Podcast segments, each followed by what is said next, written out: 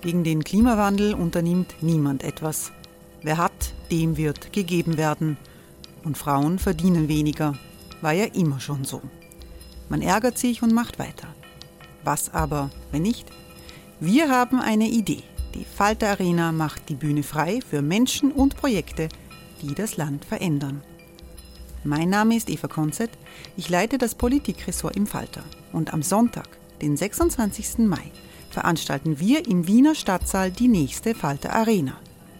Mit dabei unter anderem der ehemalige Politiker und Neosänger Matthias Strolz, Theresa Imre von Markter, Sonja Jöchtel von Love Politics oder Kari Ochsner von Ochsner Wärmepumpen.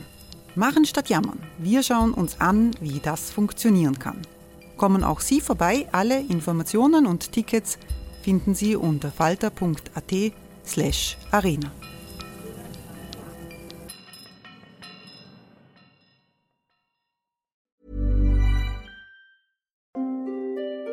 Hereinspaziert durch unser Burgtor. Ob Burgherr, Ritterin, Stallbursche oder Gauklerin. Die Burg Liechtenstein in Maria Enzersdorf bei Wien lädt zu Erkundungen ein und weckt bei Groß und Klein die Abenteuerlust. Erbaut im Jahr 1130 ist die Burg bis heute zu 60 Prozent im Originalzustand erhalten. Waffenkammer, Turmzimmer und Ritterstube. Die Stammburg der Fürstenfamilie von und zu Liechtenstein bietet Einblicke in das Leben im Mittelalter. Besuchen Sie uns jetzt in der Erlebniswelt Burg Liechtenstein. Jeden Sonntag mit eigener Kinderführung. www.burglichtenstein.eu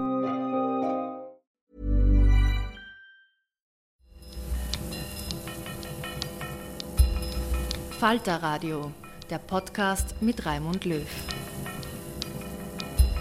Sehr herzlich willkommen, meine Damen und Herren, zum Falterradio für Donnerstag, den 20.09.2018. Christian Kerns Kuh, ein Geniestreich oder ein Eigentor für die SPÖ? Aus aktuellem Anlass werden wir in dieser Folge über die Turbulenzen äh, in der großen Oppositionspartei sprechen, bei der plötzlich die Europawahlen eine zentrale Rolle spielen, just an dem Tag des EU-Gipfels in Salzburg. Wir zeichnen diese Folge Mittwoch, 19.09. um 15 Uhr auf. Das heißt, die Dinge können sich möglicherweise ändern äh, in dem Augenblick, in dem Sie diesen Podcast hören. Im Podcaststudio des Falter in der Wiener Innenstadt begrüße ich eine hochrangige Journalistenrunde. Die Profiljournalistin Rosemarie Schweiger, willkommen. Danke. Ich begrüße den Buchautor und Journalisten Peter Pellinker, Hallo. willkommen. Peter Pellinker ist einer der besten Kenner der österreichischen Sozialdemokratie und ebenfalls Platz genommen hat Falter Chefredakteur Florian Klenk. Hallo. Hallo. Wie sich die SPÖ aufstellt, das ist etwas, eine Frage, die für das ganze Land wichtig ist, in einer Zeit, in der einst stolze sozialdemokratische Parteien in Europa sich im freien Fall befinden, in Italien oder in Frankreich. Die Linke ist generell in der Defensive. Jetzt sagt der ehemalige Bundeskanzler und SPÖ-Chef, er wird Spitzenkandidat für die Europawahlen. Für Pro-Europäer ist das eigentlich ein spannendes Signal, aber die medialen Reaktionen in Österreich sind verheerend und auch in der SPÖ scheint sich so richtige Begeisterung nicht breit zu machen. Wegen der chaotischen Art, in der äh, Kern das angekündigt hat, oder doch aus inhaltlichen Gründen, weil sich die SPÖ schwer tut, sich auf Europawahlen einzulassen und, und als Europapartei sich zu positionieren durch den eigenen Parteichef. Was ist da das Problem, Florian Klenk? Naja, ich glaube, dass die Art und Weise, wie Kern das jetzt eingetütet hat, alle vor den Kopf gestoßen hat und eigentlich ein Chaos weil was hat er gesagt? Er hat gesagt, ich trete als Parteichef zurück, aber erst nachdem die, Europä die Wahlen zum Europäischen Parlament stattgefunden haben. Also äh, es gibt jetzt so eine Art, ich weiß nicht, Interregnum, wo er eigentlich Parteichef ist, aber auf Ablauf. Also da baut er jetzt jemanden auf. Also er wird einfach als Oppositionschef keine Kraft haben. Und gleichzeitig hat man nicht das Gefühl, dass die Partei vorbereitet war auf seine Spitzenkandidatur, die ich auch interessant finde, weil er offensichtlich sich für europäische Top-Jobs äh, ins Spiel bringen will. Ich sehe da zwei Kerns. Ich sehe einen Politikerkern und ich sehe einen politischen Menschenkern. Äh, vielleicht können wir das dann später noch diskutieren. Ich glaube, dass der politische Menschkern äh, in der Art, wie er das Parteiprogramm schreiben hat lassen oder die, die politischen Forderungen, die er erhebt, der, der, der Gesprächspartnerkern, wenn man mit ihm ein politisches Gespräch führt, etwas ganz anderes ist als der Politikerkern, der tatsächlich das Handwerk der Politik, das Knochenhandwerk eigentlich nicht beherrscht. Rosemarie äh, Schweiger, erkennen Sie ein bisschen den äh, Kern des äh, Nationalratswahlkampfes, wo ja auch vieles nicht so richtig geklappt hat, nicht so passiert ist, wie er sich das vorgestellt hat? Und haben Sie den Eindruck, dass er jetzt vielleicht durch diese chaotische Art auch seinen EU-Wahlkampf, wenn es den geben wird, beschädigt? Naja, ein, ein guter Start war es nicht. Man muss sich nur vor Augen halten, dass ich glaube, die erste Meldung über den bevorstehenden Rücktritt kam gegen halb drei, sowas. Und dann hat es immerhin bis, 16, äh, äh, bis 18 Uhr gedauert, bis dann eben die offizielle Stellungnahme kam. In der Zwischenzeit wurde gerätselt, wer ihm nachfolgen wird. Es gab schon die ersten Nachrufe, warum er scheitern musste, etc. Das lässt sich ja alles nicht mehr aus der Welt schaffen. Das muss man schon anders regeln. Ich möchte auf das zurückkommen, was Florian Klenk gerade gesagt hat, äh, dass es ihm eben, dass er ein guter Theoretiker ist, aber in der aktiven Politik einfach wirklich schwere Mankos hat. Er hat heute gesagt, dass er eben sich äh, kümmern wird auch um den Nachfolger. Und äh, er hat, dachte man zuerst, selbstkritisch gemeint, er sei nicht so geeignet für die Opposition. Und da fiel das Zitat, das ist nicht mein Stil, mit dem Bihänder auf Leute einzudreschen. Er habe sich äh, andere Umgangsformen erworben. Das heißt, wer immer ihm jetzt nachfolgt, steht da wie der Rambo, der keine Umgangsformen hat und der elegante Herr Kern verschüsst sich nach Brüssel. Also so kann man es nicht machen. Peter Bellinger, tut sich die SPÖ schwer, sich als Europapartei zu positionieren? Das wird es ja sein müssen, wenn der Parteichef als äh, äh, Spitzenkandidat in die Europawahlen geht. Na, ich hoffe aus Sicht des Staatsbürgers her, dass er sich nicht mehr so schwer tut wie bisher. Sie hat sich lange Jahre schwer getan, sich zu profilieren. Deswegen hat sie ja fast jede EU-Wahl auch verloren. Was jetzt ansteht, ist, ich glaube, man muss bei diesem Phänomen des gestrigen Tages zwei Dinge trennen. Das eine ist die Sache. Die Sache, also von der Entscheidung her, finde ich spannend, finde ich gut für Österreich und auch für die SPÖ. Die Art, wie es gemacht wurde, war natürlich in einem hohen Ausmaß dilettantisch. Und das ist der Punkt, äh, warum in der SPÖ jetzt eine gewisse Verunsicherung hat, warum bei den Medien so ein großes, oder bei manchen Medien, nicht bei allen, ich glaube auch nicht beim Falter morgen, aber warum so eine äh, Entsetzen herrscht bei vielen Journalisten oder Verblüffung, wenn man sich angeschaut hat, die Reaktion um 18 Uhr der dort anwesenden Journalisten, ist einfach, weil die drei Stunden lang sozusagen was Falsches gemutmaßt haben. Äh, wobei man auch sagen kann, natürlich professionell wäre es gewesen, dass man von vornherein dem entgegentritt, der ersten Meldung, ich glaube, das kam von der Presse online, dass man dem entgegentritt, äh, ist nicht passiert. Das, das, das, gilt eigentlich als Bestätigung in unseren Zeiten, oder? Wenn, wenn ja, in Kreisen, die dann, man hat ja dann auch gesehen, die Presse hat gleich äh, formuliert von Gazprom Angebot und äh, Verpflichtung, musste das dann korrigieren. Es ist ja auch im Rahmen der Medien ein bisschen was schief äh, gelaufen. Ähm, aber man muss dazu sehen, die einzige Interpretation, die ich für diesen Kommunikationsfehler ist gelinde gesagt habe, ist, dass hier eine Intrige stattgefunden hat, aber eine in der Politik üblichen Intrige. Nicht, dass das, das äh, was ich recherchiert habe, war geplant bei dem Abendessen, das seit langem ausgemacht war, dass dieser Plan einmal diskutiert, diskutiert und ventiliert wird am Dienstagabend.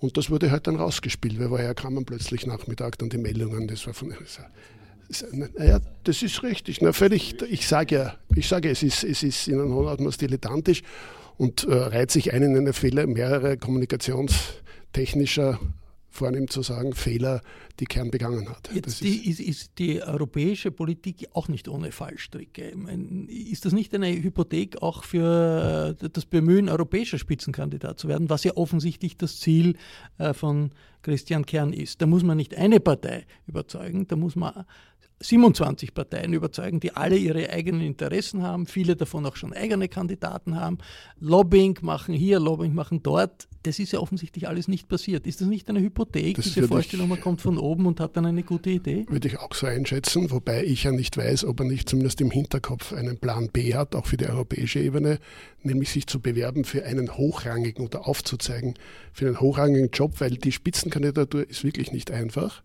Es gibt viele Stimmen auch aus, von ihm selbst für, bis vor kurzem, die Tindermann unterstützt haben. Das ist der niederländische, der niederländische EU-Kommissar. Ähm, es gibt den Slowaken, wo ich nicht weiß, was der für eine konkrete Rolle spielt, aber so einfach ist es nicht. Die Sozialdemokratische Partei ist eine Regierungspartei. Ja, man, kann dort, man kann sicher nicht auf europäischer Ebene, aber das wissen Sie, Herr Löw, besser noch als ich, nicht einfach so wie in Österreich sagen, ich will das werden. Und dann äh, ist es noch schwieriger als in Österreich, das dann zu werden. Jetzt ist es an sich nicht ganz ungewöhnlich, dass jemand wechselt von der nationalen Politik in die Europapolitik, von der Europapolitik in die nationale Politik. Ist eigentlich ein ganz gutes Zeichen, dass Ihnen Innenpolitik und Europapolitik miteinander verschmelzt. Warum ist das in Österreich so unerhört, dass alle sagen, das ist ein Rückzug oder weiß Gott was für ein, äh, eine ungewöhnliche Aktion? Ja, weil hätte er seinen Nachfolger oder seine Nachfolgerin aufgebaut, vorgestellt und mit der Partei das besprochen, dann wäre das wie ein geordneter Plan gewesen und er hat gesagt, ich möchte hier einfach meine Kraft nicht einsetzen für Oppositionswickel mit einer Regierung, die, die wir werden ja dann darüber diskutieren, die sozusagen im, im breiten Medien-Mainstream der, der, der Tageszeitung und der Boulevardpresse tagtäglich gelobt wird und ich komme da nicht durch, sondern ich möchte was Neues probieren, ich möchte nach Brüssel gehen, ich möchte eine europäische Perspektive aufmachen und dann möglicherweise sogar zurückkommen als der Elder Statesman mit Brüsseler Erfahrung.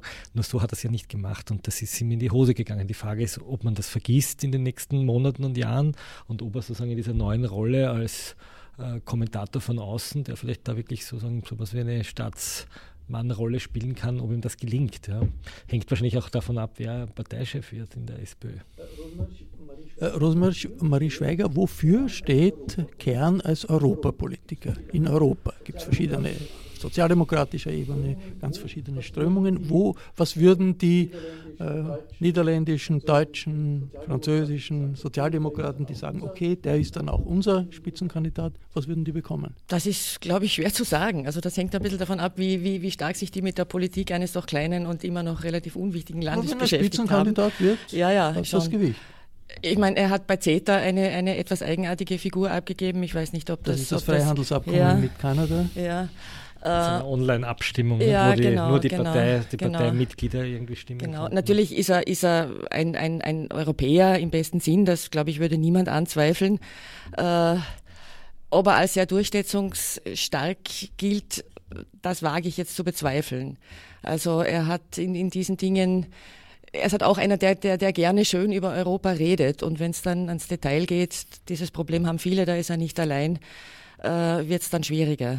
Er hat ja zum Beispiel sogar unterstützt den Vorschlag von Kurz, der jetzt für große Aufregung gesorgt hat, dass man die Kinderbeihilfe für die Osteuropäer Ja, indiziert genau. oder kürzt. Ne? Das war ursprünglich eine Idee, die er mitgetragen hat. Ne? Wofür, Peter Pellinger, steht er in Europa? Äh, Wie, wie, wie könnten ihn äh, sozialdemokratische Parteien in anderen Ländern verkaufen?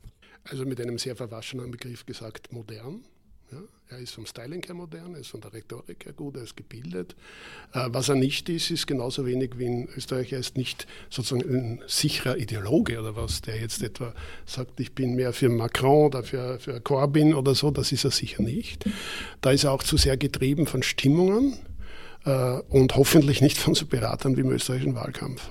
Er hat äh, offensichtlich gezielt einen Kontakt zu Emmanuel Macron aufgebaut, Ja.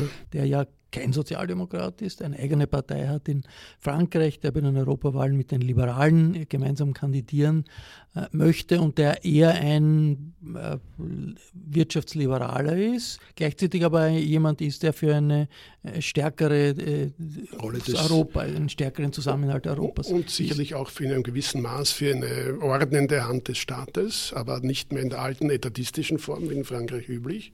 Aber es fällt auf, dass Kern sehr die Nähe zu Macron gesucht hat. Das wird auch stimmen. In ebenso verwaschener Form würde ich ihn als ersten als Sozialliberalen bezeichnen.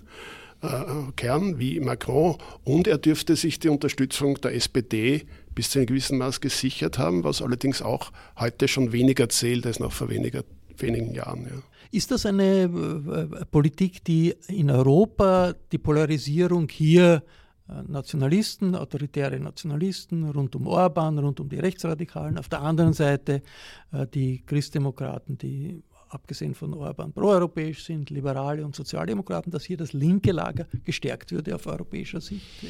Ja, wenn ihm das gelingen würde. Nicht? Aber das ist ja überhaupt nicht klar, ob er das sogenannte linke, und jetzt würde ich vielleicht auch noch sagen, das liberale Lager dazu rechnen. Ne? Das geht ja nicht nur um das linke Lager, sondern wir haben das illiberale Lager und wir haben das lieber linksliberale Lager. Ähm, es ist ja völlig unklar, ob ihm das gelingt. Wie spielen die europäischen Grünen mit? Ja? Ähm, ich meine, der, der, der Thomas Mayer im Standard, der das diesen Wechsel überraschend begrüßt. Ja. Der hat heute auf Twitter mit, mit grünen äh, Europaparlamentariern, mit das K. Keller, da hin und her ge, gechattet das und gefragt. Wahrscheinlich eine der Spitzenkandidaten, Kandidatinnen der Grünen. Eine, eine, grüne, eine grüne Kandidatin aus Deutschland, die, die, die er da angeblinkt hat und gesagt hat, würde sie ihn unterstützen. Und das ist alles so halbfertig. Ja. Also die, mir sieht das nicht nach Programm aus. Aber natürlich wäre es äh, eine, eine interessante Alternative, vor allem weil ja die Sozialdemokratie in Europa durch den Auszug der, von Labour auch stark geschwächt werden will. Ich Nicht nur Labour hat 25, Labour, hat 25 Abgeordnete jetzt, das sind 10 Auszug von Labour, die französischen Sozialisten sind am, am, Boden, die italienischen Sozialisten schwer geschwächt. Das ist eine schwierige Situation. Also eigentlich ist die Frage, ob, ob nicht die Rechten da viel stärker werden. Ne? Ja, aber das ist das ist ohnehin klar, dass also die Sozialdemokratie nicht stärkste Kraft wird in Europa, scheint mir völlig klar zu sein.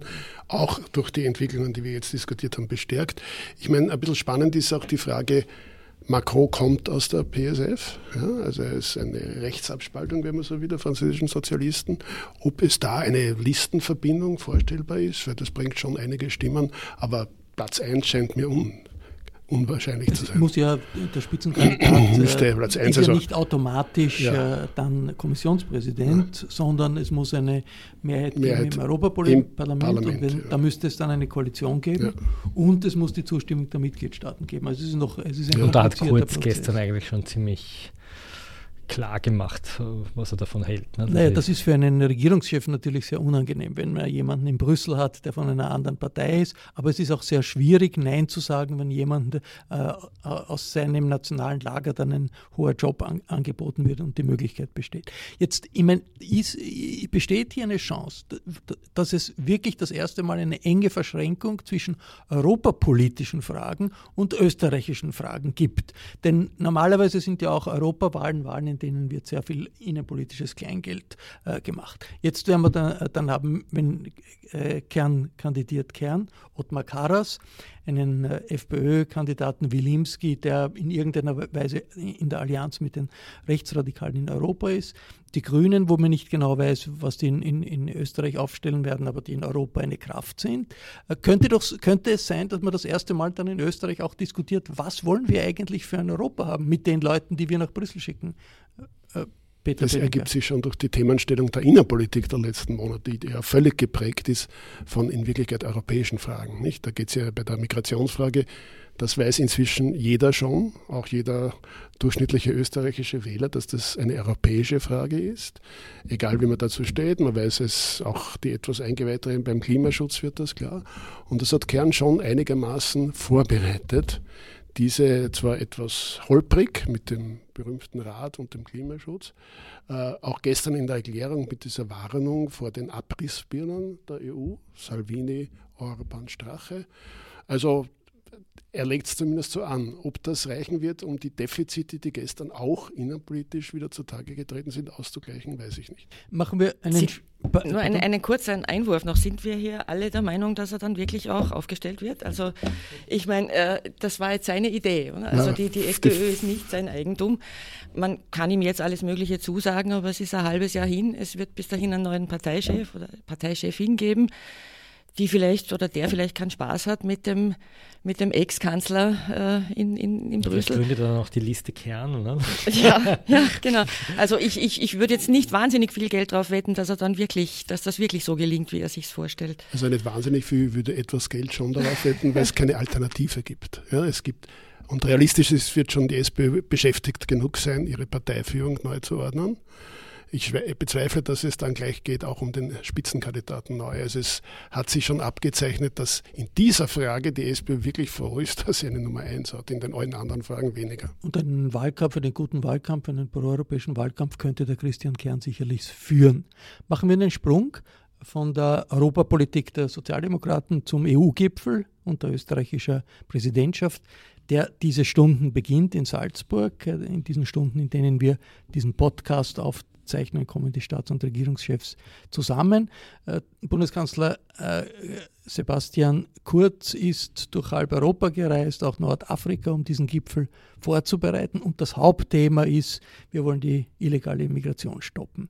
Ist das ein Kurz, der europäischer handelt als bisher, weil er das nicht nur als ein österreichisches, äh, politisch sinnvolles, für ihn sinnvolles Thema hält, sondern weil er auch die europäischen Probleme sieht? Oder ist das ein Kurz, der die äh, österreichische Taktik der FPÖ, die Themen wegzunehmen und eigentlich sich diese Themen selbst aufzusetzen, jetzt auch nach Europa transferiert, Florian Klenk? Ja, er macht die Agenda der Rechten äh, salonfähig. Man muss sich ja nur anschauen, wenn Salvini hier nach Wien kommt, wie immerhin der Koalitionspartner und der österreichische Vizekanzler den Salvini förmlich umarmen. Man könnte erwarten von einem österreichischen Bundeskanzler, dass er vielleicht auf Zahlen verweist, die Donald Tusk gestern, äh, Tusk gestern äh, verbreitet hat, nämlich dass die Kurve der Einwanderung einfach wieder auf, einen, auf ein ganz niedriges Niveau heruntergeht. Also die illegale Migration nach EU-Europa ist momentan einfach kein Thema. Es kommen ganz, ganz wenig Leute. Ähm, jetzt kann man einwenden, das ist auch zu verdanken der Politik von Leuten wie Sebastian Kurz. Wobei ich eher glaube, das ist die Politik äh, Merkels und der Türkei gewesen oder generell einer veränderten geopolitischen viele Lage. Momente. Viele Momente.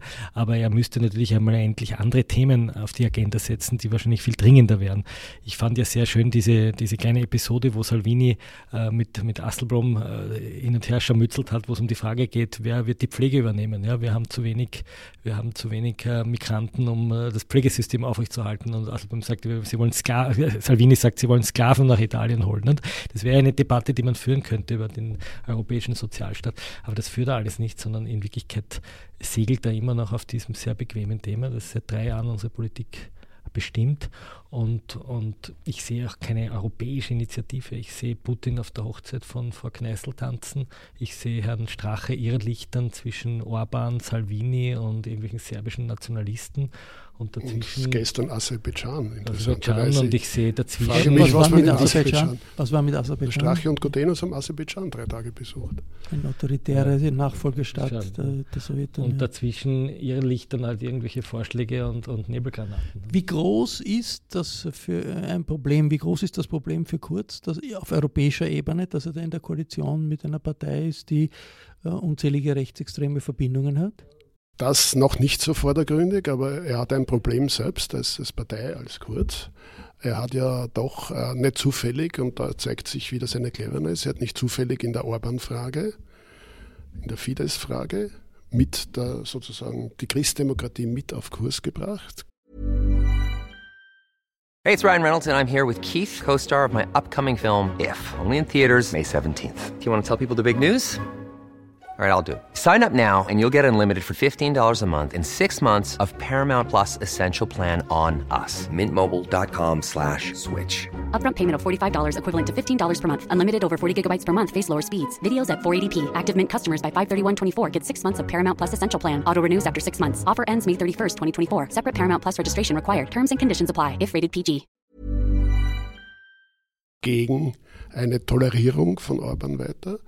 Äh, und er hat, und das sehe ich schon wieder im innenpolitischen Zusammenhang, er hat sehr geschickt den Karas durchgebracht, was eigentlich überraschend kam, dass er festhält an Karas als Spitzenkandidaten, der einfach unberechenbar proeuropäisch ist. Aber was nicht umgekehrt hat, nicht Karas sozusagen so eine Beharrungskraft der Rainer Nowak hat irgendwann mal geschrieben, Karas wollte aus, will aus der WG der ÖVP nicht ausziehen. Er will zwar immer gegen die Eltern stecken. Ja, aber nur, nur also, es war es nicht eher die kurz, Beharrungskraft von Karas. Kurz ist sonst nicht so, äh, so rücksichtsvoll auf sowas Rücksicht. Es zeigt sich mir von einem gewissen strategischen äh, Weitblick und der hat sich ja gestern wieder gezeigt, weil also mit einem anderen Kandidaten als Karas wäre es schwerer, vermutlich Platz 1 gegen Kern und Wilimski auf den beiden Seiten zu halten. Äh, Frau Schweiger, jetzt äh, ist die FPÖ in den letzten Wochen immer wieder äh, ganz bewusst positioniert gewesen gegen Kurz und gegen eine proeuropäische Linie. Also die Unterstützung für Orban in dem Augenblick, in, der, in dem das Europaparlament, sagt man so, eine Untersuchung beginnen, die demonstrative Verbindung mit Salvini, dem italienischen Innenminister, der eigentlich ein Faschist ist, äh, gegen den Luxemburg und in vielen anderen Punkten. Ist Europa, könnte Europa zu, äh, ein, ein, zum Sprengsatz für diese Koalition werden? Das glaube ich nicht. Also dafür sehe ich kein Anzeichen. Ich glaube, Kurz lässt der FPÖ diese Sandkiste sozusagen. Also die dürfen hin und wieder was, was sagen, die dürfen hin und wieder anecken. Es kommt, kommt ja keine, keine Stellungnahme aus der FPÖ, die sich wirklich gegen, gegen den Kanzler dann richtet und gegen Kurz. Also so läuft es ja nicht. Ich wollte noch was sagen zu dem, was Florian Klenk vorher gesagt hat. Diesen Vorwurf, dass, dass äh, die österreichische Regierung und vor allem die ÖVP immer nur auf dem Thema Migration herumreitet, den gibt es jetzt schon lange. Er stimmt natürlich einerseits, weil das halt irgendwie der, der große Knüller bei der Wahl war und im Wahlkampf. Auf der anderen Seite muss man schon sagen, das ist, das ist jetzt kurz nicht der Einzige, der ständig drüber reden will. Es ist ein großes Thema in Europa.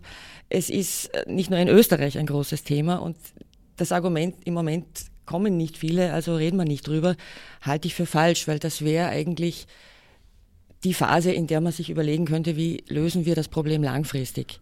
Aber das ist, das ist der Unterschied. Also wenn man äh, zuhört, was Merkel sagt oder was zum Beispiel der Vertreter der französischen Regierung sagt, da ist die Linie, ja natürlich, Migration soll kontrolliert werden, soll aber gleichzeitig humanitären äh, und Menschenrechtsstandards entsprechen und es ist eines von vielen Problemen. Während die österreichische Diktion ist nur Außengrenzschutz, Außengrenzschutz, Außengrenzschutz und, und, und die große Gefahr. Also das ist eine unterschiedliche Die Frage Akzent. ist, ob ein Bundeskanzler, äh, Entschuldigung, das ist jetzt so salopp formuliert, wenn eine Messerstecherei auf der Praterstraße passiert, ob dann der Bundeskanzler sozusagen der Zustellung nehmen Nein, das muss. Also das er macht er ganz gezielt. Das ist richtig. Nicht? Und er spielt natürlich mit der Kronenzeitung dieses Ping-Pong.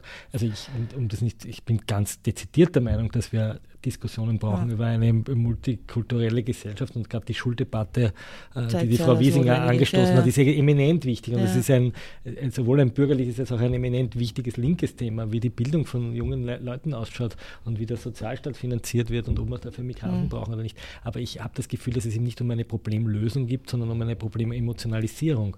Dass er immer wieder das vielleicht Problem wenn man, immer wieder anfeuern Wenn man es positiv sehen will, könnte man sagen, vielleicht geht es ihm um beides. Natürlich geht es ihm um Emotionalisierung, ja, weil es ja sein Thema ist, sein großes. Ich also den Eindruck, vielleicht täusche ich mich, ich habe ja ein bisschen den Eindruck, dass er so ganz, vielleicht ist das nur so ein, ein Gefühl, aber dass er so ein bisschen von dieser Agenda abzurücken so scheint. Rund um Europa. Ja, also wenn ich halt Rausche oder gestern den Rausch lesen, also ich denke mir kurz, muss sich ja auch irgendeine Option abseits der FPÖ aufmachen. Und es würde mich ja nicht wundern, wenn der Kurz, der ein schlauer Fuchs ist, irgendwann mal den Haken schlagt und sagt, gut, Kern ist weg, mit dem kann ich nicht. Da kommt jetzt, ich weiß nicht, der Herr Kaiser oder der Herr Doskozil oder vielleicht der die Frau Rendi Wagner. Frau Rendi Wagner oder was auch immer, wer auch immer sich da sozusagen in, in, in ja, oder vielleicht der Herr Schieder, den hat überhaupt noch niemand genannt, nicht? und da kommt jetzt jemand und mit dem, äh, mit dem versuche ich auf einmal einen fliegenden Wechsel. Ich, ich kann mir nicht, nicht sofort, aber was ist die Option in zwei, drei Jahren? Ja, er kann sich mit der Truppe, die, F, die Strache FPÖ, will sich offensichtlich nicht staatsmännisch geben. Ja, das hat sie jetzt fast ein Jahr bewiesen. Sie wollen irgendwie weiter herumpöbeln und sie wollen ihren, ihre, ihre Crowd im Bierzelt bedienen und der Herr Kickel wird auch keine Zukunft haben. Also er muss sich ja irgendeine Alternative suchen. Und er wird die Wahl gewinnen, die nächste, also braucht er irgendeinen Koalitionspartner. Nicht fliegend, nein, ich nehme das zurück, aber, aber die ist mal die Frage, Option. wird das bis 2022 halten und wenn es nicht hält, was tut er dann? Äh, Türkis-Blau steht auf jeden Fall im Clinch mit einigen Medien. Einige sitzen hier auch am Tisch, äh, haben wir gehört. Wird aber von anderen Medien äh, richtig gestreichelt. Die sitzen jetzt nicht am Tisch hier. Ich möchte von dieser hochkarätigen Journalistenrunde auch wissen, wie tiefgreifend die Verschiebungen sind im medialen Klima in Österreich, die wir in der letzten äh, Zeit erlebt haben. Thesen dazu von der Buchautorin und Journalistin Isolde Karim und vom Sprecher von SOS Mitmensch Alexander Pollack habe ich eingeholt. Es hat falsche Zahlen gegeben zur Mindestsicherung von Seiten der Regierung. Es hat eine Anfragebeantwortung zu einer Burschenschafterverbindung gegeben, die falsch war von Seiten äh, des Familienministeriums. Es hat Falschinformationen zur Sozialversicherung gegeben und Letzteres hat zu einem bislang einzigartigen Schritt des Presserats geführt, äh, nämlich nochmal ausdrücklich darauf hinzuweisen, alle Informationen, die von der Regierung kommen, zu überprüfen. Wie reagiert äh, die Öffentlichkeit? Das Misstrauen gegenüber dieser Regierung ist sicher größer als gegenüber früheren Regierungen. Und zwar vor allem das Misstrauen, sage ich mal, der politischen Mitte. Also es hat ja schon davor Kampagnen gegen sogenannte Lügenmedien gegeben, allerdings Kampagnen, die von weit rechts kamen und wo eigentlich alle, die seriös Bericht erstattet haben, als Lügenmedien bezeichnet wurden. Jetzt muss man sagen, dass wir eine Regierung haben, die eben teilweise irreführende oder sogar falsche Informationen an die Medien weitergibt. Wir haben eine Situation, die man durchaus als gefährlich bezeichnen kann, wo äh, Personen mit Naheverhältnis zum organisierten Rechtsextremismus an äh, Teilen der Schalthebel der Macht sitzen. Isolde Karim, es hat einen Machtwechsel gegeben in Österreich auf politischer Ebene zu Türkis-Blau. Wie wirkt sich dieser Machtwechsel auf die Medienwelt, auf die Öffentlichkeit aus? Einerseits gibt es dieses Message Controlling, was man ja auch schon breit äh, dargestellt und diskutiert hat seitens äh, der Regierungsparteien. Andererseits gibt es aber auch so einen Umschwung in der Stimmung, so eine Art vorauseilenden Gehorsam, der nicht ganz zu unterscheiden ist von tatsächlicher Begeisterung oder Zuspruch, wo sich sozusagen eine Stimmung breit macht, wo man ein bisschen bedächtig mit den Worten umgeht, wo man ein bisschen vorsichtig ist, wo man das, wo man vielleicht früher schärfer formuliert oder argumentiert hätte, wo man das einfach zurücknimmt. Die FPÖ äh, spricht, wenn es äh, heftige Kritik gibt, von einer Hetzjagd, von einer linken Propaganda. Wie wirkt sich das auf die öffentliche Diskussion aus? Das wirkt sich, glaube ich, doppelt aus. Auf der einen Seite gibt es eine Normalisierung des Rechtsaußendiskurses, der also sozusagen immer weitere Kreise der Gesellschaft ergreift. Das ist, glaube ich, der eine Punkt. Und der zweite Punkt ist, was ich wirklich für fatal halte, ist, dass links oder sozialdemokratisch zu einem neuen Schimpfwort geworden ist. Im Unterschied zu dem, was in Ungarn oder in Polen passiert, gibt es im Moment noch nicht so massive Interventionen von oben seitens der Regierung, aber es gibt eben dieses, diese schleichende Anpassungsbewegung seitens sehr vieler Medien. Und man muss ja sehen, dass wir nicht so eine reiche Medienlandschaft haben wie etwa in Deutschland und so eine vielfältige Medienlandschaft, gerade in, Be in Bezug auf Zeitungen. Und dass da sozusagen jedes Medium, das in eine andere Richtung gerückt wird, nehmen wir etwa den Kur Kurier sozusagen eine große Lücke hinterlässt in der, in diesem, in der Meinungsvielfalt. Das war die Journalistin und Buchautorin Isolde Karim und vor ihr Alexander Pollack von SOS Mitmensch. Isolde Karim hat den Kurier angesprochen. Da ist äh, der Herausgeber äh, und Chefredakteur äh, Helmut Brandstetter äh, als Chefredakteur abgesetzt worden. Es kommt eine andere Chefredakteurin, Martina Salomon, und der Kurier ist eine bürgerliche Tageszeitung, die aber einen sehr kritischen Kurs gegenüber der Regierung gefahren ist. Äh, Peter Bellinger, was bedeutet das für die österreichische Öffentlichkeit? Naja, das wäre wirklich, äh, wenn sich der Kurs des Kurier ändern würde, wäre das eine ziemliche Verschiebung jetzt im medienpluralistischen Diskurs, weil der Kurier eindeutig einen sehr kritischen Kurs gefahren hat. Er ist ungefähr so mit seinen alten Eigentümern vom Reifeisen äh, mit Christian Konrad äh, ist, hat er sich weiter so liberal positioniert und ist sehr auf Unwillen im Regierungslager gestoßen, auch vor allem im ÖVP-Lager. Äh, das wäre schon eine Veränderung. Also Helmut Brandstätter selber sagt, er bleibt Herausgeber und daher die Linie der Zeitung weiter Sie bestimmen. waren selbst lange Herausgeber und Herausgeber ist ja. weiter weg vom kommt, Tagesgeschäft als der Ja, das kommt aber auf das Haus an. Also äh, ich glaube, im Kurier zählt das wirklich noch dazu, ist ja Brandstätter und so. Ich kann es so nur interpretieren ja, die Figur, die, die Außenfigur des Kurier leitet unglaublich viele Diskussionen, ist jeden Tag äh, vertritt er die Zeitung. Hätte auch hier in diesen Podcast kommen sollen, aber muss sich jetzt mit der Berichterstattung über ja, Christian Kern beschäftigen. Also wenn das ist, äh, ich wollte nur noch was sagen zu dem allgemeinen Klima. Ich finde es trotzdem bemerkenswert und an sich begrüßenswert, dass in einem besonders krassen Fall ja, der, der, der medialen sozusagen Desinformation da relativ einhellig mit einer Ausnahme und die auch dann protestiert wurde. Das war, als der Herr Gutenus, der Nationalratsklubobmann in der FPÖ, einen Lehrling völlig ohne jeden Beweis und Beleg sozusagen an den Rand der Existenz bringen wollte. Durch einen Terrorismusvorwurf. Durch einen Terrorismusvorwurf, der überhaupt nicht gehalten hat. Und wo dann nachher die FPÖ mit dem alten Schmäh hausieren gegangen ist, schuld ist der, der das aufgedeckt hat, nämlich der Herr Anschober, der Landesrat der Grünen.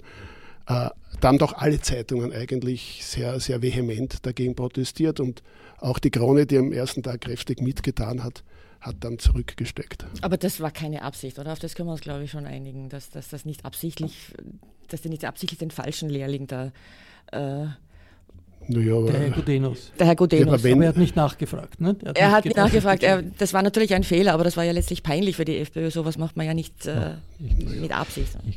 Das, das würde ich jetzt für eine. Das hat schon ein bisschen ein System, das auch in vielen anderen in kleineren Berichterstattungen das also, zeigt, dass das völlig, dass die zweckheilig das melden. Also klassische Fake News werden absichtlich hergestellt und das war in dem Fall, würde ich sagen, keine. Also das war einfach Dummheit, Ungeschicklichkeit, was auch immer. Aber das, sozusagen, das, aber das ist sozusagen einen Lehrling öffentlich anklagen des Terrorismus, ohne zu Mich checken, aufgrund ob das stimmt, ist schon schlimm. Ja, also wer auf meine Seite ich, ich will, geht, ich will die Aktion überhaupt nicht verteidigen. Ich sage nur, geliked, sie ja. passt nicht ins Bild dessen, was man eigentlich unter Fake News versteht, weil das ist mit ja, Absicht hergestellt. Ja ich sage nur Rücksichtslosigkeit im Verbreiten. Ja, braucht man gar nicht Fake, braucht man gar nicht Von mir aus, ja. ja. Rosemarie Schweiger, Sie haben einen Artikel im Profil gesch geschrieben, irgendwie sollen die äh, Medien nicht zu wehleisig sein, wenn sie wenn ich das richtig verstanden habe, wenn sie von der Regierung kritisiert werden oder auch von der FPÖ äh, kritisiert werden. Was, was meinen Sie da? Wo ist die Wehleidigkeit? Na, ich ich, ich finde ich find die, die Situation im Moment wahnsinnig unbefriedigend, auch journalistisch. Wir haben auf der einen Seite die Kronenzeitung, die alles super findet, was die Regierung macht. Auf der anderen Seite gibt es dann die Qualitätsmedien, die schon aus dem Grund, weil die Krone eben so agiert, wie sie agiert, das Gefühl haben, sie müssen jetzt genau das Gegenteil machen in vielen Fällen. Beides ist nicht journalistische Aufgabe. Also es ist nicht unsere Aufgabe, eine Regierung für ihre schlichte Existenz zu kritisieren. Wir sollten kritisieren, wir sollten kontrollieren, was sie tun und nicht jeden Tag aufs Neue, ach Gott, da sitzt die FPÖ in der Regierung, das ist ganz furchtbar.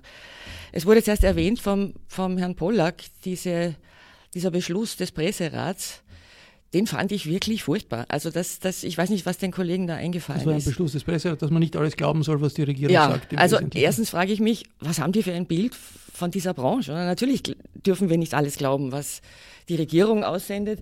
Natürlich dürfen wir auch nicht alles glauben, was die Opposition sagt. Das, dasselbe gilt für den ÖGB, dasselbe gilt selbst für die Caritas. Das sind alles Institutionen, Parteien mit einer Agenda. Und natürlich muss man die hinterfragen als Journalist, der seinen Job ernst nimmt. Dass es manche nicht tun, ist schlimm genug, aber jetzt nur vor der Regierung zu warnen, das habe ich für wirklich eigenartig gehalten. Florian Klenk, was ist anders in der jetzigen Mediensituation als vor einem Jahr, zwei Jahren? Also ich glaube, dass wir erst langsam verstehen, wie diese Regierung ihre Medienarbeit macht. Und sie macht sie wahnsinnig modern und wahnsinnig professionell, indem sie zum Beispiel jede Woche am Wochenende praktisch fertig vorformulierte Tageszeitungsartikel an unterbesetzte Online-Redaktionen schickt, die eins zu eins rausgehen als redaktioneller Content. Mir hat das kürzlich ein Kollege von einer sehr großen Tageszeitung einmal geschickt im, im Off, weil er nicht wusste, ob das alle kriegen und hat gezeigt, wie das funktioniert. Ja. Und das ist, das ist etwas, mit dem wir umgehen lernen müssen, dass wir wahnsinnig äh, unterbesetzt sind in Wirklichkeit in allen Redaktionen. Man schaut sich bitte die Impress das Impressum an vom Profil oder vom Format oder von anderen Zeitungen vor 15 Jahren und heute und die liefern uns einfach einen Content nach dem anderen. Das ist das eine. Das zweite, sie machen wahnsinnig geschicktes Dirty Campaigning. Sie haben mit dem Daniel Kapp jemanden sitzen, der im Hintergrund äh, den Wahlkampf äh, sehr massiv gesteuert hat. Sie haben äh, hatte den Herrn Leposchitz sitzen auf Twitter. Das sind so kleine Rädchen, die natürlich den massenmedialen Betrieb äh, auch ganz leicht in die eine oder andere Richtung machen. Sie machen Dirty Campaigning auf eine ganz, äh, auf zum Teil ganz üble Art, indem sie Journalisten öffentlich attackieren. Jetzt können wir sagen, das muss uns wurscht sein und dem armen Wolf, wenn er als Lügner bezeichnet wird, muss das auch egal sein. Ähm, und was sie nicht zuletzt machen, sie machen eine ganz aggressive Inseratenpolitik, die darin besteht, kritischen Medien die Inseraten praktisch komplett zu entziehen. Rechtsextreme, man muss sagen, Hetzblätter wie den Wochenblick oder, oder alles Roger wirklich mit Staatskohle auszustatten. Das sind Medien, die, die sind nicht irgendwie im Meinungsspektrum, sondern das ist ganz rechte Propaganda. Und das, was ich halt schon sehe, ist, dass jetzt auf einmal die Wiener Tagespresse ähm, halt doch, sagen wir mal, nicht regierungskritischer wird, sondern im Gegenteil, die Leute Positionen bekommen, die zumindest in ihren sozialen Medienprofilen eine deutliche Sympathie für Herrn Kurz zeigen, ständig zeigen. Und die Frau Salomon macht das eigentlich, wenn man ihr auf Facebook folgt, sieht man, dass sie halt die Regierung im Großen und Ganzen vernünftig findet. Sie hat kürzlich sogar über das Popfest geschrieben, man soll also die Hand, die einen füttert, nicht beißen, weil irgendjemand den Herrn Mateschitz kritisiert hat. Also das sind schon so Einstellungen, die früher Profil, Profil-Chefredakteure so nicht vor sich hergetragen hätten. Und da finde ich, gibt es sozusagen Kurier, was habe ich gesagt? Entschuldige, Kurier, Entschuldige, Kurierchef. Und möchte da wirklich die ich glaube, da muss man standhaft sein. Ja. verteidigen. Das ist jetzt wirklich unfair. Und ich, ich, ich weiß, ich habe ja. diese Postings alle gelesen über, über Martina Salomon. Das ist einfach so nicht wahr. Sie sieht viele Dinge anders als Sie, Herr Klenk zum Beispiel. Das ist aber erlaubt. Ja, natürlich. Und das darf man artikulieren. Und wenn die Kurierherausgeber oder die Kuriereigentümer das Gefühl haben, sie soll das jetzt machen, soll man jetzt nicht unbedingt sofort eine Dolchstoßlegende daraus nein, nein, kreieren. Ich, ich, ich, um mich nicht falsch zu verstehen, das ist alles im im, im, im Spektrum völlig legitim. Ja. Ich finde das völlig okay. Ich, ich vermisse auch guten konservativen Journalismus in dem Land. Ich fände das wichtig und gut, aber man kann es feststellen, dass sozusagen der regierungskritische Journalismus, der sich in seiner Kontrollfunktion definiert, der hinschaut, das, was ihr im Profil macht. Ich meine, ihr habt im Profil in Wirklichkeit auch noch mehr ganz wenig Aufdecker sitzen, ja, weil dort nicht investiert wird. Ja. Wir äh, rucheln mit einer kleinen Redaktion dahin. Ja. Aber das, was eigentlich unsere ureigene Aufgabe ist, zu kontrollieren, hinzuschauen, nachzurechnen, zu prüfen, die, die Politiker für verantwortlich zu befinden, da habe ich schon das Gefühl, dass sich die österreichischen Journalisten vor dem, vor dem Sebastian Kurz in einer Weise auf den Bauch hauen, wie das in Deutschland oder in der Schweiz nicht denkbar wäre. Ich sage nur, die, allein die Berichterstattung über seine Wandertage. Ja. Jede Woche ist irgendein Wandertag äh, eine Spitzenmeldung im innenpolitischen Journalismus. Wir sind ja nicht die Pravda. Ja. Und das muss man sich einmal. Das gab es immer. Das, also das, nein, nee, den, das nee, waren die Sommergeschichten. Früher waren es halt SPÖ-Kanzler, die wandern gingen. Ja, aber, nicht jede Woche, aber nicht jede Woche. Und, und also, da wurde eher die Hose des Herrn Gusenbauer. Ja. Aber nicht jede Woche. Ein bisschen ungünstig gewesen. Eine Sache ist, glaube ich, klar. Starke, unabhängige Medien, äh, die eine Kontrollfunktion ausüben, sind in der westlichen Welt äh, äh, präsent und machen einen Unterschied gegenüber dem, was sich in Osteuropa abspielt. Also in den äh, autoritär regiert, in, in, von autoritären nationalistischen Parteien regierten Staaten wie Ungarn, äh, Rumänien, äh, Polen gibt es eine solche freie, unabhängige Presse nicht. Daher gelingt es diesen Parteien, die Gesellschaft doch stark zu prägen. In westeuropäischen Ländern, wo auch Rechtsaußenparteien an der Macht sind, in Finnland, in äh, Dänemark Teil der äh, Regierungskoalition. In Italien gibt es das. Das heißt, ein bisschen ist die äh, Selbstständigkeit der, der, der, freien Medien ein Prüfstein dafür, ob sich die Gesellschaften von liberalen Demokratien in Richtung autoritären nationalistischen. Ich, ich, ich, ich will da überhaupt nicht hysterisch rüberkommen. Ich sage nicht, dass wir hier irgendwie die Pressefreiheit in Gefahr wäre. Überhaupt nicht. Dazu ist sie viel zu bunt und vielschichtig und auch regional aufgesplittert. Ich stelle nur fest, dass unsere Hauptaufgabe, nämlich die Regierung verantwortlich zu halten für das, was sie tut, nachzurechnen, das, was sie uns vorgibt, das kommt mir in den Massenmedien, in den Printmassenmedien und auch im, zum Teil im ORF einfach zu wenig rüber. Und da sollten wir investieren. Das war das Falterradio für Donnerstag, den 20.09.2018 und das war eine gute Schlussbemerkung. Äh, ich bedanke mich hier im Studio bei Rosemarie Schweiger, bei Peter Pellinker und bei Florian Klenk. Ich verabschiede mich bei den Hörerinnen und Hörern auf UKW, die uns im Freirad Tirol und auf Radio Agora in Kärnten hören. Am Falter äh, kommt man vom, nicht herum, vom, äh, vom Falter, um den Falter kommt man nicht herum, wenn man mitreden will in Österreich. Genauso äh, wenig natürlich wie am Profil und, und anderen Medien. Ich empfehle an dieser Stelle ein Probeabo des Falter das es vier Wochen lang gibt und das gratis ist. Online kann man ein solches Probeabo bestellen über www.falter.at slash abo. Für nächsten Samstag bereiten wir eine Episode in englischer Sprache vor. Es ist ein Exklusivinterview, das Armin Thurnherr mit der indischen Schriftstellerin Arundhati Roy geführt hat. Anna Goldenberg hatte den Aufnahmecomputer unter Kontrolle. Ich verabschiede mich bis zur nächsten Folge.